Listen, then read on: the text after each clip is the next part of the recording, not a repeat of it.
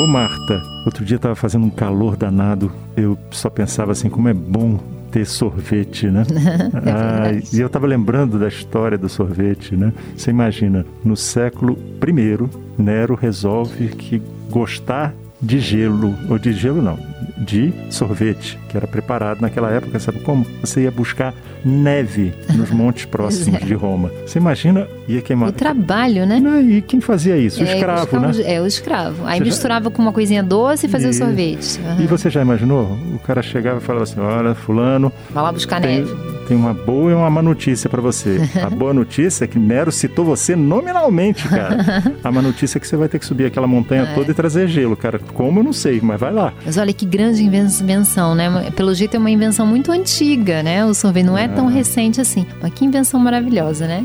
Yeah. E ela surge em várias partes do mundo. Você vê, provavelmente Nero não tinha conhecimento que ah. antes, na China, já, já, existia, já, existia, sorvete, né? Mas assim, e sorvete na, na nossa vida hoje, né? Para mim, sorvete tem cara de infância, ah, tem cara de encontrar amigo. Vamos tomar um sorvete? Vamos, né? É, me lembra muito meu pai. Meu pai é louco por sorvete. Louco por sorvete. Quando eu penso em sorvete, eu penso no meu pai.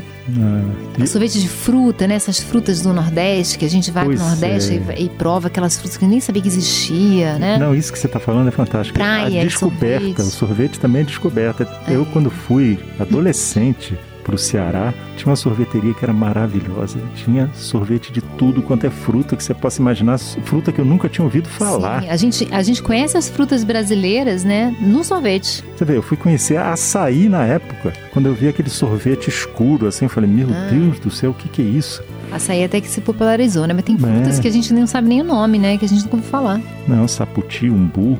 É. Você tem tanta fruta que é, fica restrita a uma determinada região. Eu digo isso Verdade. porque, assim, às vezes você fala uva, uhum. é uma coisa que todo mundo gosta, você tem produção no Nordeste, uhum. no Sul, em qualquer lugar, mas essas frutas, especialmente Nordeste e Norte, Sim, é elas verdade. acabam ficando muito dentro das e regiões. Por que, que né? elas não têm mais destaque, né? Porque a gente acaba falando muito das frutas que se come fora do Brasil, né? O morango, é cereja. Pois é. Um pouco do, né, da, da... Você, vê, você imagina, eu lembro quando eu era pequeno, tinha uma história de alfabetizar as pessoas dizendo vovô viu a uva.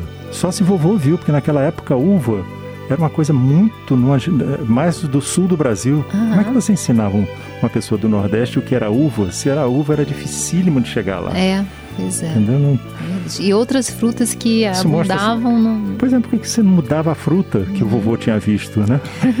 é verdade. Não, e eu estava lembrando também que, você vê, aí desaparece a história do sorvete e você tem uma retomada com Marco Polo, hum. já no século XIII, quando ele coloca algumas receitas que ele recolheu na China e apresenta. Sobremesas geladas. Geladas. E fica uma coisa restrita à Península Italiana.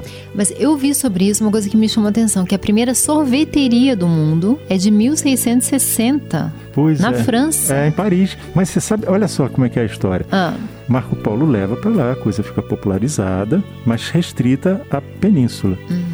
Catarina de Médici se casa com um nobre francês e leva o cozinheiro dela com ela uhum. para a França. E esse cozinheiro leva as receitas de sorvete ah. trazidas por Marco Polo, uhum. claro, com a influência dele também. Sei. E aí leva para Paris. E que dificuldade, porque o fato do sorvete ser gelado exige uma, uma, uma essa coisa de sorvete você produz e ele tem que ficar no gel, gelado, né? Uhum. Então é um gasto de energia muito grande, né?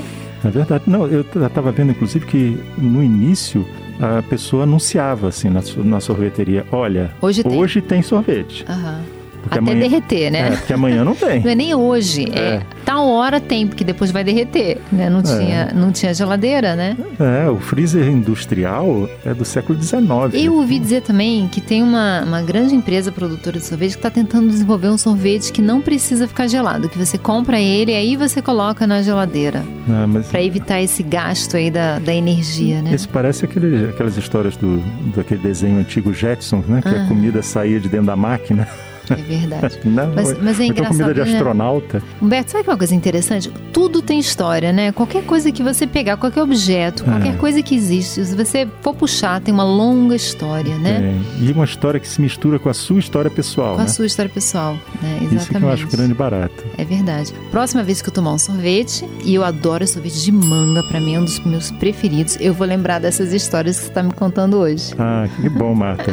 Marta, então até a próxima. Até a próxima. Você ouviu Conversa de Elevador com Humberto Martins e a psicóloga Marta Vieira.